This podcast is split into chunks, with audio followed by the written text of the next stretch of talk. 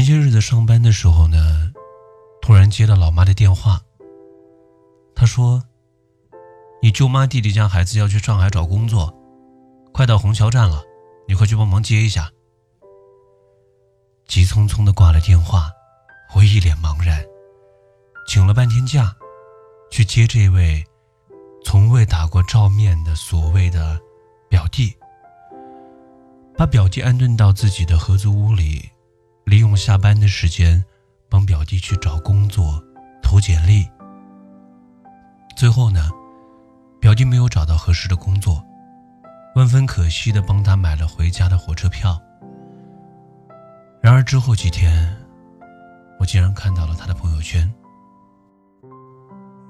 去上海一趟，吃也没吃好，玩也没玩好，在大城市也就是表面风光，住的简直就是脏乱差。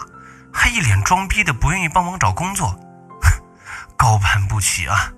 当谁都乐意去啊。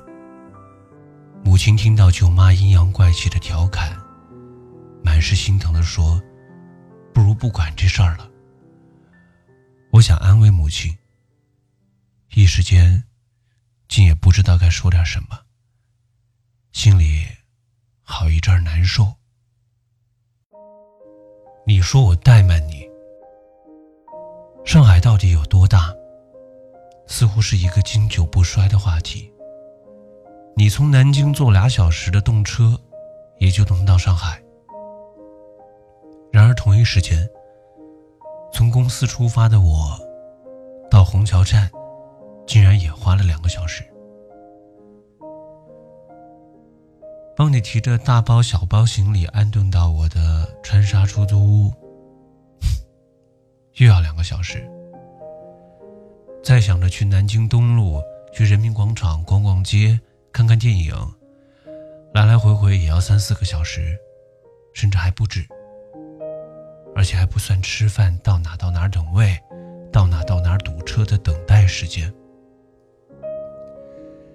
在上海，平时虽然上下班是朝九晚六，但是加班才是常态。惯例都要两个小时起才能算是加班。回家路上，地铁再耽误个一两个小时，一通折腾下来，到家也是将近十一点、十二点了，精疲力尽，连吃饭的力气都没有。周末难得休息吧，只想在家里窝在床上好好的睡一觉，或者看看书、充充电。根本没有时间去逛街，更没有精力四处玩耍。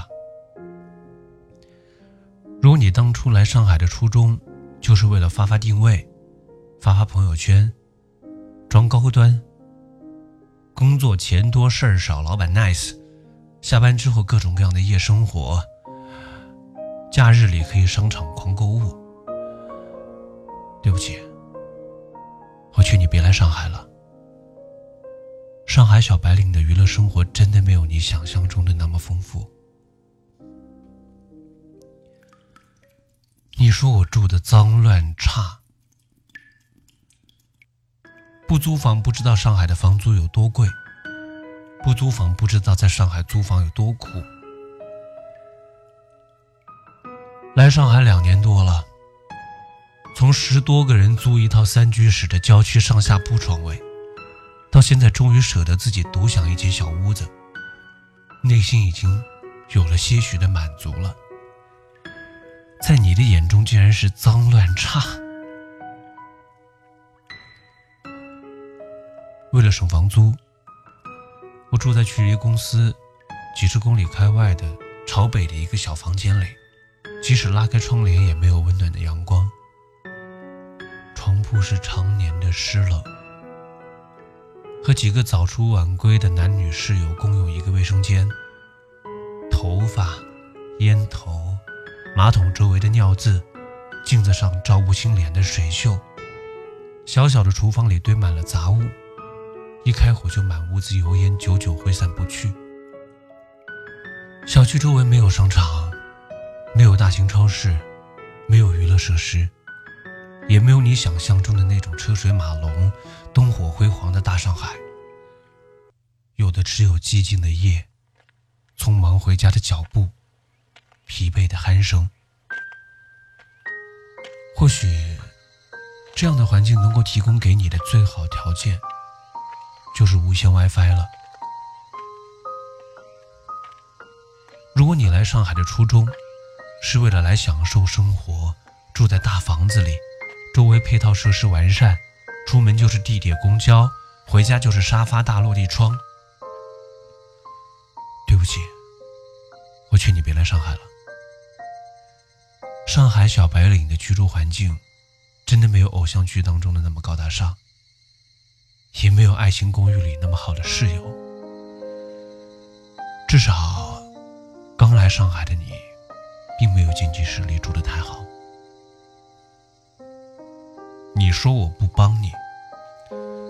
记得我刚来上海的时候，每天都是一个人修改简历，四处投递。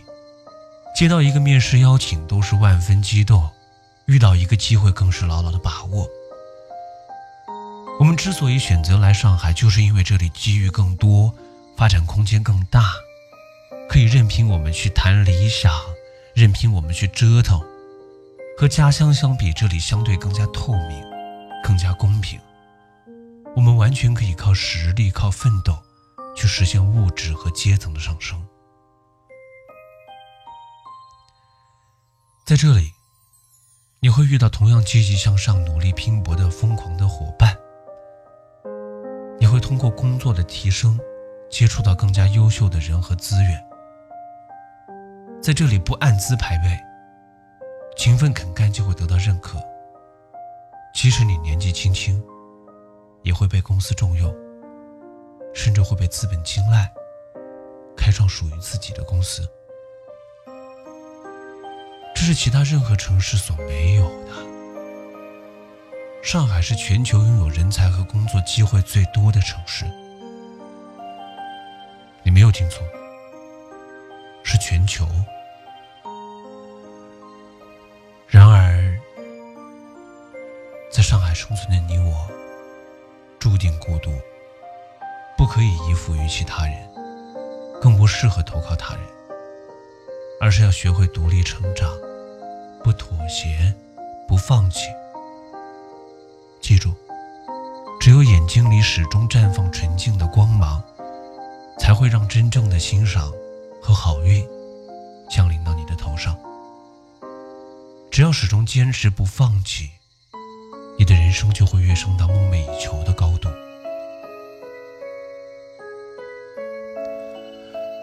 上海是一座开放包容的城市，也正是因为如此，世界各地有那么多怀有梦想的年轻人，愿意来这里奋斗。如果你无法忍受困苦，无法耐住寂寞，只想要来上海过平淡的慢生活。想要不劳而获的天上掉馅饼，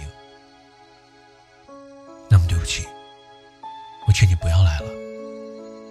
上海的房价太高，交通太堵，雾霾太重，真的不适合你。但如果你一旦决定来上海，那么就请享受这里充满希望的当下吧，做好职业规划，奔着心中所向的努力前行。活在上海，意味着你选择了更多的可能。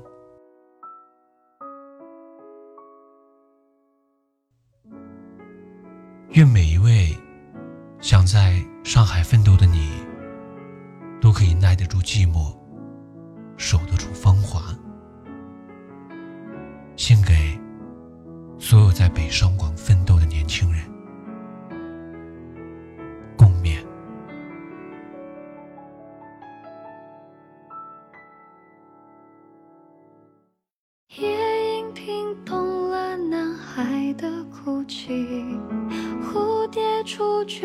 充满许多好奇，纯白的玫瑰，红色在哪里？是不是幸福就取决于微不足道的差异？